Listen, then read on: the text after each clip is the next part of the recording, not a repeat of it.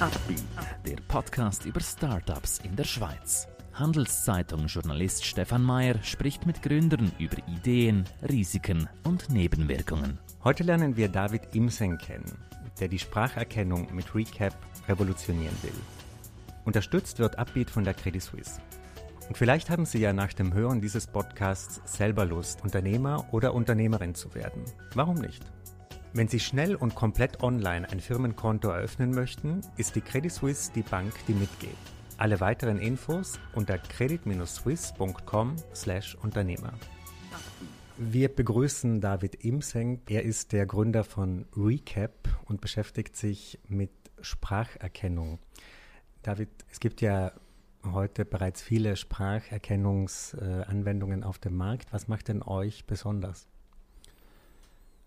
Also Recap hat drei Sachen, die, die speziell sind. Einerseits ist das sicher die Tatsache, dass wir alle Schweizer Sprachen abdecken. Also wir haben ein System für Hochdeutsch, für Französisch, für Italienisch, für Englisch und auch für Rätoromanisch. Andererseits haben wir ein System für, für Schweizer Dialekt zum Beispiel. Und Schweizer Dialekt ist noch speziell, das wird ja nicht, also es gibt auch keine standardisierte geschriebene Form von Schweizer Dialekt und darum muss ich das Programm in dem eigentlich auch eine Übersetzung machen, weil unser Output ist immer Hochdeutsch. Wir generieren immer hochdeutsche Text, weil äh, eines von den Hauptzielen mit Spracherkennung, äh, was wir verfolgen, ist eigentlich auch, dass man, dass man Video und Audio zugänglich macht, also dass man es kann suchen und darum machen wir immer Hochdeutsch. Ein zweiter Punkt, den ich auch ähm, abgrenzt gegenüber anderen Anbietern, ist, ist ein System kann lokal installiert werden. Also es gibt ähm, Firmen vor allem, sind das sind unbedingt Privatpersonen, die nicht die ganzen Daten wollen in die Cloud schicken. Und ähm, darum haben wir ein System, das man mit dem Kunden installieren kann. Da bleiben sämtliche Daten innerhalb ähm, von einer Firma. Und der dritte Punkt ist, dass man unser System kann personalisieren oder individualisieren, anpassen. Äh, das Spracherkennungssystem von einem, von einem grossen Anbieter ähm, interessiert das wahrscheinlich nicht so, ob man jetzt ähm, lokale Firmennamen, lokale Straßennamen und so weiter richtig erkennt. Und da können wir, weil wir das komplette System in unserer eigenen Hand haben, natürlich auch Einfluss darauf nehmen. Euer bekanntester Partner bisher wahrscheinlich ist die Swisscom. Äh, wie kam es denn zu dieser Kooperation? Ja, die Kooperation hat angefangen. Wir haben uns im, im Forschungsinstitut IDIAP zu Martinach getroffen. Das ist auch der Ort, wo ich an, an meiner Doktorarbeit ähm, geschafft habe und wo ich ähm, kurz vor dem Abschluss von der Doktorarbeit der erste Walliser Teacher Kenner gebaut habe. Im Jahr 2013 war das. Ähm, und äh, Swisscom und CIDIAP haben schon, äh, arbeiten schon lange ähm, stark zusammen. Und so haben wir uns da zuerst mal getroffen und es darum gegangen, jetzt muss eine Spracherkennungslesung her, die auch Schweizerdeutsch versteht, weil man in der Schweiz Schweizerdeutsch redet. Mhm. Und welche Kooperationen sind jetzt geplant in nächster Zeit? Was ist so in der Pipeline? Was im Moment zum Beispiel interessant ist, wir arbeiten mit dem RTR für eine rätoromanische Spracherkennung. Äh, wir arbeiten mit dem SRF an Spracherkennung für, für Schweizerdeutsch. Äh, wir arbeiten zum Beispiel auch mit, mit Argus, Medienbeobachtung aus Zürich. Äh, wir arbeiten mit diversen Schweizer Parlamenten, unter anderem Aargau, ähm, Baro, St. Gallo, Wallis selbstverständlich, Schaffhausen. Ähm, das sind so ein bisschen Hauptkunden im Moment. Wie kann man sich das vorstellen in den Parlamenten? Also ihr macht dann Live-Übersetzungen oder? Also heutzutage passiert nichts live. Äh, nicht, weil das nicht möglich wäre, sondern weil das im Moment nicht gefragt wird. Äh, der, der Workflow in einem Parlament ist in der Regel so, dass man eine, eine Sitzung einfach aufnimmt. Also das sind die politischen Debatten, die gehen äh, drei bis vier Stunden normalerweise. Und nach der Sitzung wird das, die Aufnahme transkribiert. Und innerhalb von rund 40 bis 45 Minuten steht eigentlich die erste Version von dem Protokoll. Also es ist wirklich ähm, Wort für Wort das geschrieben, was ist, was ist gesagt wurde. Und nachher wird das ähm, in Summenkanten zum Beispiel schon publiziert. Ähm, Aargau seit neuestem zu Wallis, aber auch St. Gallo haben direkt ähm, Publikationen von diesen ähm, politischen Debatten online. Und nachher werden die Protokolle korrigiert. Und so wie ich ganz am Anfang gesagt habe, Benutzeroberflächen äh, kommen auch zum Zug. Also die Parlamentsdienstmitarbeiter, die, die, die Fehler von der, von der Software korrigieren.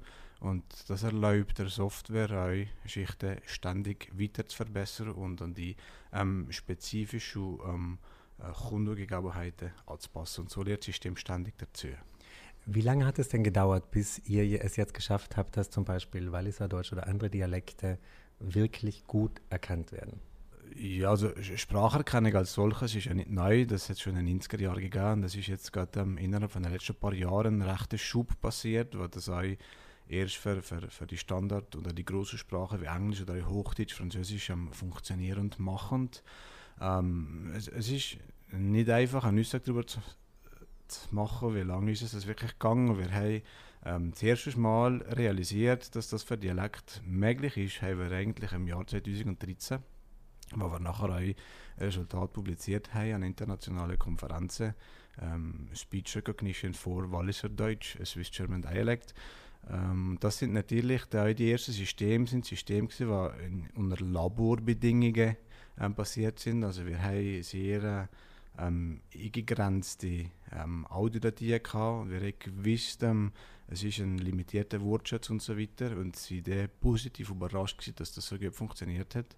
Und seit dem Jahr 2013 die wird das System eigentlich laufend weiterentwickelt, dass mehr und mehr oder größere und größere Herausforderungen auch möglich sind. Weil das einfachste Szenario für Spracherkennung ist im Prinzip, wenn, wenn ein, ein, ein Doktor ein Diktaphon hat, ein Mikrofon sehr nah am Müll, der drückt sich deutlich aus und hat ein gewisses Vokabular, das er immer und immer wieder braucht.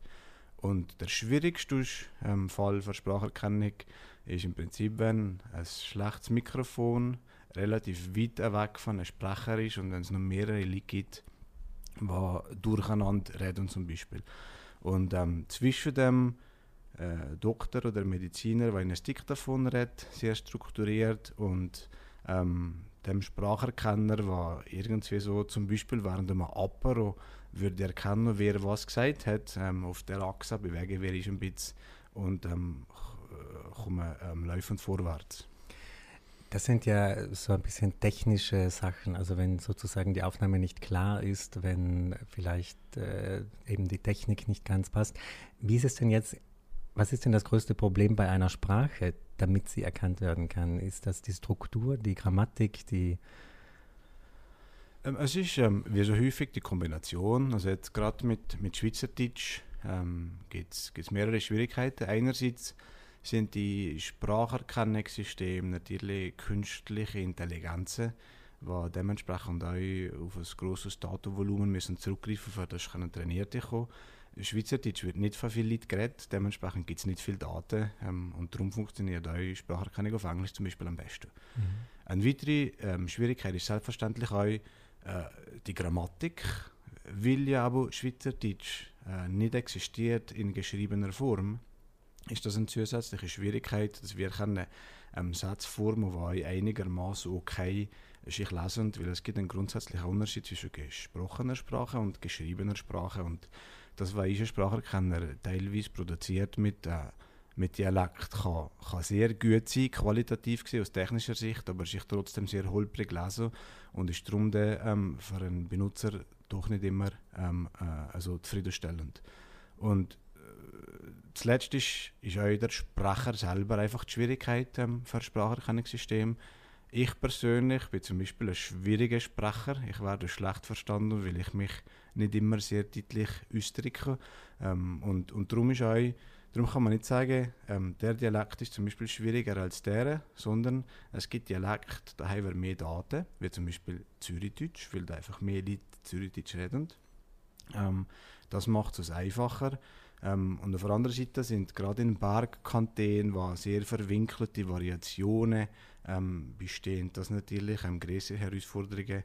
Und wenn es nachher aber noch einen Sprecher gibt, der will, dass ein Spracherkennungssystem ihn nicht versteht, dann wird er das auch in Zukunft noch ähm, zweckbringen und der wird System Nonsens produzieren. Welche Berufsbilder brauchst du denn in deinem Team, um diese Aufgaben zu erfüllen? Sind das Linguisten, sind das Techniker? Was brauchst du da? Ja, beides. Also der, der Großteil äh, von, von unseren hat einen, einen, informatischen Hintergrund. Also wir müssen Leute haben, die können programmieren ähm, weil schlussendlich ist, ist Software ähm, die, die Grundlage. Wir müssen aber auch Leute haben, die eine gewisse Affinität für, für sogenanntes Machine Learning oder Artificial Intelligence haben. Ähm, das sind Algorithmen, die man effizient implementieren muss. Ähm, wir haben auch Linguisten im Team. Das ist selbstverständlich auch ein, ein, ein wichtiger ähm, Faktor. Ähm, und nicht zuletzt ähm, brauchen wir, wie jede Firma, die etwas will verkaufen, ähm, Verkäufer und auch Administration. Und wie viele seid ihr jetzt in eurem Team? Aktuell sind wir in unserem Team acht Leute. Ähm, und das setzt sich zusammen aus ähm, sechs Programmierer, mehr oder weniger, und ähm, ein Sales und ein Admin. Sprechen wir noch ein bisschen über diesen Markt. Ähm, ist das ein extrem umkämpfter Markt? Ist es ein Markt, wo ihr ein bisschen David gegen Goliath spielen müsst? Äh, wie ist denn die Stimmung auf diesem Markt für Spracherkennung? Ah, grundsätzlich ist, ist Stimmung im Markt sehr gut. Ähm, es gibt momentan ein relativ großes Interesse an Spracherkennung. Äh, das Interesse hat sehr stark zurück in den letzten Jahren. Ähm, es ist aber selbstverständlich auch ein bisschen eine Situation David gegen Goliath. Ich meine, äh, Google, Microsoft, Amazon, die sind alle da. Was wollen wir als kleine Firma gegen Unternehmen machen, die, die quasi unendliche äh, Geldmengen zur Verfügung haben? Ähm, wir besetzen aber halt durchaus auch eine Nische in dem Markt. Also die Schweiz ähm, ist, ist für die grossen Player nicht unbedingt ein interessanter Markt. Ähm, man sieht jetzt langsam, dass sich auch Summe von diesen sogenannten Big Players in Richtung Schweiz bewegen. Äh, mit allen diesen Herausforderungen, die passieren. Aber nicht zuletzt haben wir ähm, die Kombination ähm, in der Hand, was es erlaubt, dass wir also die Big Player ähm, können bestehen, weil wir haben Leute, die Dialekt reden und Dialekt verstehen. Wir haben exzellente Leute ähm, von der Algorithmik-Seite her. Äh, wir haben Technologie, die funktioniert und sehr feige äh, Programmierer. Und schlussendlich haben wir Verkäufer, die es noch bringen. Wäre es nicht der logischste Schritt, wenn jetzt zum Beispiel Google euch einfach aufkauft und ihr kümmert euch dann um die Schweizer Dialekte, dann haben sie das auch abgedeckt? Uh, ob, ob, das logisch ist ähm, oder nicht, das weiß ich nicht. Das ist, das ist eine von den Möglichkeiten, was kann passieren kann. Äh, tendenziell bin ich nicht sicher, ähm, ob es eine gute Lesung ist, dass, dass die größten Konzerne ähm, alles überwachen und alles in der Hand haben. Ähm, und ich denke, gerade heutzutage mit, mit Datenschutz und mit einer gewissen Sensibilität ähm, gegenüber äh, ähm, große Player, die überall und immer präsent sind. Da ich jetzt doch einen Platz für, für Firmen, die, die unabhängig sind, die Lesungen können zur Verfügung stellen ähm, wo, äh, wo man weiß, die Daten gehen nicht irgendwo hin geklaut, die Daten werden nicht von irgendjemandem irgendwas gelost. Ähm, und darum denke ich, sind beides Möglichkeiten. Selbstverständlich wäre ein, ein Aufkauf eine interessante Option, weil man dann dementsprechend auch ähm, sehr stark kann, kann weitermachen in die Richtung Dialekt. Ähm, auf der anderen Seite denke ich, sind äh, mehrere Player und vor allem unabhängige Player für den Markt immer interessant.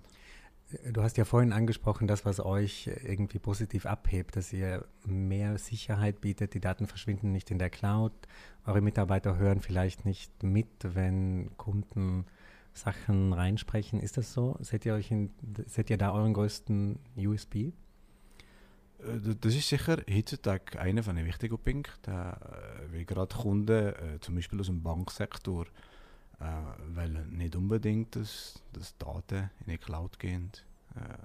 Und darum denke ich, ist das sicher einer von den, von den USBs. Der, der andere Aspekt ist sicherlich auch einfach, dass wir wirklich alle ähm, Schweizer Sprache ähm, sehr gut abdecken. Das ähm, bringt momentan keine von den Big Players zustande. Wie sieht es denn mit der Finanzierung aus? Wie teuer ist das, in diesem Markt tätig zu sein? Wie habt ihr euch finanziert? Crowdfunding, Investoren, wie habt ihr das gemacht? Also bis jetzt sind wir in der glücklichen Lage, dass wir eine unabhängige Firma sind. Also wir sind eine Aktiengesellschaft. Ähm, und wir haben äh, von Anfang an projektbasiert können finanzieren und sind so jetzt auch organisch gewachsen.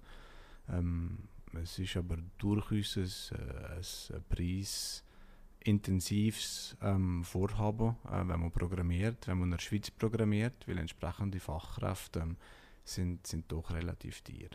Das heißt, ihr habt nichts ausgelagert an Programmierer, wie es ja viele machen, irgendwo in Serbien oder in Polen. Nein, wir sind, wir sind Swissmade Software und zwar zu 100 Prozent. Aber wenn ihr jetzt noch stark äh, wächst, könnt ihr euch das weiterhin leisten oder? Ähm, also ich denke, die Zukunft, wenn man stark würde wachsen, sehen es so ist, dass die, der Technologiepart, also der, der Kern, das, äh, das Wichtigste IP, das würde wir sicher nicht aus der Schweiz auslagern. Das wird weiterhin hier, hier bleiben, mit, mit eben zusammen mit dem Forschungsinstitut IDIAB zum Beispiel oder auch mit, mit, mit der ETH oder der Uni Zürich, die, die Partner, die man haben für Forschung, würde wir sicher ähm, die Algorithmen in der Schweiz weiterpflegen. Sachen wie ähm, ein, ein Mobile App oder, oder, oder ein Benutzerinterface oder so könnte man sicher durchaus auch ähm, outgesourced programmieren. Könntest du dir vorstellen, als Chef ein Team in mehreren Ländern zu führen? Absolut, ich finde, das, ist ein, das ist, ein, äh, ist, ein, ist ein interessanter Aspekt. Ähm, ich finde auch, ähm, gerade ähm, mehrere Teams, gerade mehrere Länder, gerade mehrere Kulturen ähm, und Ansichtsweisen ähm, bringen dann nicht zuletzt auch, auch die Forschung immer weiter. Es gibt ja nie ähm, auf der Welt eine, eine Universität oder eine Forschungseinrichtung, die monolingual, monokultural oder auch ähm, einfach ähm, diktatorisch geführt ist. Wie bist du als Führungsperson diktatorisch oder eher weniger? Also ich persönlich ähm, habe das Gefühl, ich sei überhaupt nicht diktatorisch. Wir sind äh, mit einer Teamgröße, wir im Moment haben, auch relativ flach ähm, organisiert. Äh, trotzdem denke ich, ist manchmal wichtig, dass jemand muss einfach entscheiden und, und auch indem sie manchmal auch Mitarbeiter entlasten, dass sie die Entscheider entscheiden nicht mehr fallen. Ähm, aber grundsätzlich denke ich, sind wir sehr, sehr offen und, ähm, und ähm, flach ähm, von der hierarchischen Struktur her. Ihr seid ja auch ein bisschen ein Familienbetrieb, oder? Deine Frau arbeitet, glaube ich, auch im Startup mit. Äh, wie funktioniert das? Das ist so, wir sind ein bisschen ein Familienbetrieb. Ähm, Frau gehört auch zu den Mitgründern. Ähm, die Zusammenarbeit mit der Frau funktioniert sehr gut. Wir haben ähm, relativ verschiedene Ansichten ähm, von gewissen Aspekten. Ich bin eher, ähm, ich komme eher aus der, aus der Forschungswelt. Ähm, ich bin eher ein bisschen unstrukturiert. Äh, Ski kommt eher aus der Finanzwelt, ist sehr strukturiert. Ähm, und äh, durch das ergänzen wir es sehr gut. Und wir können ähm, geschäftliche und private Sachen sehr gut trennen und darum funktioniert das tiptop. Wie lange wollt ihr denn euch noch in diesem Markt dieser Spracherkennung äh, aufhalten? Gibt es ein Thema, das dich in den letzten Monaten oder Jahren mehr und mehr interessiert hat, wo du dir vorstellen kannst, da möchte ich auch noch reingehen, vielleicht eine neue Firma gründen? Oder sagst du, nein, das ist mein Thema, ich bleibe drauf, auch die nächsten Jahre? Also ich habe im Moment das Gefühl, dass das Thema nur vor ein paar Jahren wird spannend bleiben, weil die nicht einmal im Englischen funktioniert ja alles. Also werden wir sicher ähm, für die schweizerdeutsche Dialekte noch genug Materialien für die nächsten Jahre da ähm, innovative Lesungen ähm, suchen. Ich denke, wir werden es wahrscheinlich nicht einfach auf Spracherkennung als solches limitieren. Man kann ja einen Schritt weiter gehen. Man kann ähm, probieren zu verstehen, was will der Mensch dem Computer sagen. Man kann, man kann das ähm, zum Beispiel auch übersetzen in eine andere Sprache, man kann aber im Moment überhaupt nicht. Äh, man kann ja Dialog führen, ähm, wie das ähm, zum Beispiel ein, ein, ein, Alexa oder ein Siri machen und, und alles das ähm, im realen Alltag in der Schweiz mit diesen komplexen ähm, sprachlichen Strukturen, denke ich, da haben wir noch genügend für ein paar Jahre. Zum Beispiel unser Gespräch jetzt, das könnte eure Software relativ einfach verschriftlichen. Ist das richtig? Das könnte die Software ähm, relativ einfach, zumindest ich. Ähm, so wie ich vorher gesagt habe, ich bin eher ein komplizierter Sprecher. Ähm, die Tatsache, dass wir ein sehr sauberes Audiosignal haben und ähm, einander nicht triggert haben, macht aber das ähm, doch einfacher und darum sollte so etwas funktionieren. Wir haben es vorhin kurz besprochen. Ihr habt äh, zwei Standorte, einen in Zürich, einen im Wallis. Ähm, das sind ja zwei relativ verschiedene äh, Umgebungen für Startups. Erzähl uns doch mal ein bisschen aus der Startup-Welt des Wallis. Was, wie läuft das da? Wie findet man dort Investoren? Wie ist es da mit äh, Startup-Wettbewerben und so weiter? Also ähm, im Wallis denke ich, sind, äh, sind verschiedene Kräfte oder, oder, Initiativen, die sehr wichtig sind für, für Startups. Ähm, also einerseits ist, ist äh, das Forschungsinstitut IDIAB, wie ich schon erwähnt habe, ist auch ähm, ein starker ähm, Player in dem Spiel als, als Technologielieferant. Wir haben heute Hesso Cedars zum Beispiel. Ähm, und aber gerade im IDIAB zum Beispiel finden auch äh, so sogenannte Startup Competitions ähm, statt, also die, die International Create Challenge findet ähm, jedes Jahr statt und da hat man drei Wochen Zeit. Man kommt mit einer Idee und man geht mit einem Prototyp, man pitcht ähm, zu Investoren und so weiter.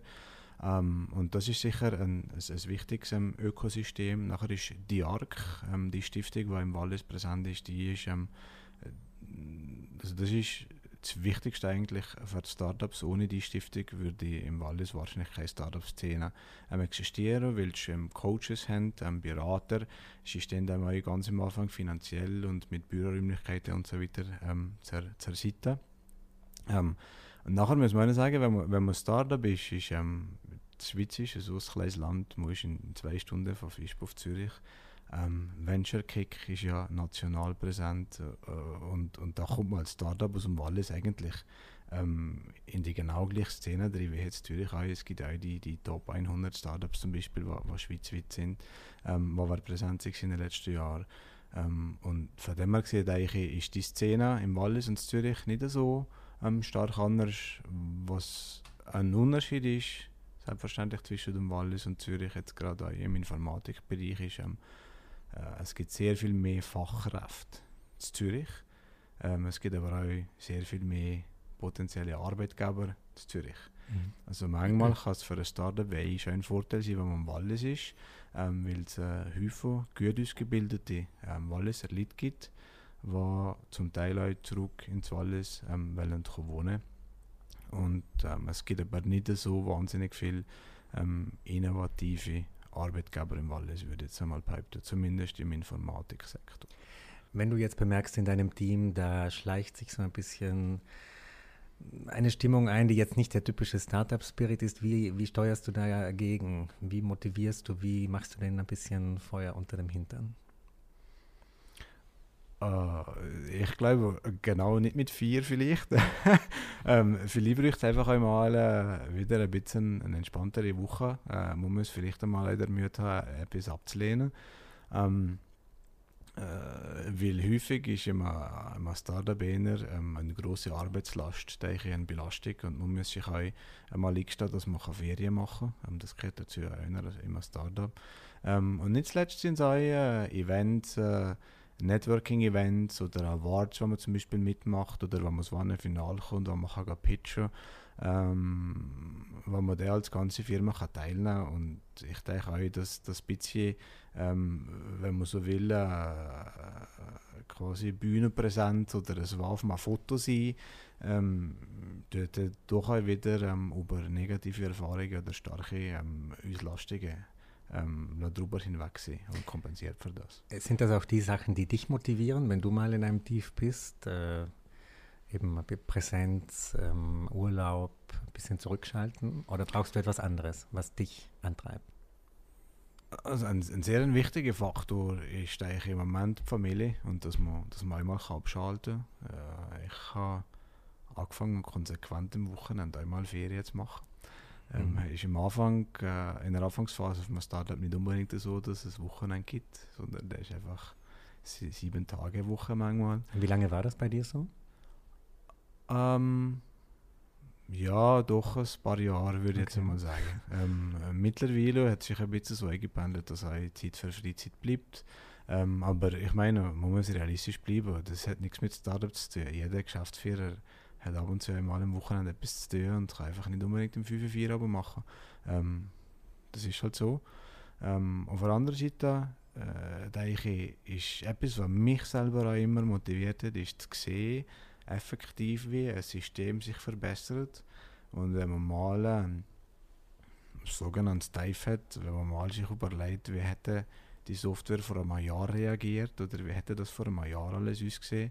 Und wenn man mal rückblickend sieht, was in zwölf Monaten alles kann passieren kann, äh, da ist man relativ schnell wieder stark motiviert, vorwärts zu machen auf weitere zwölf Monate Innovation und Fortschritt. Wo siehst du dich und das Startup, das Unternehmen in zwölf Monaten?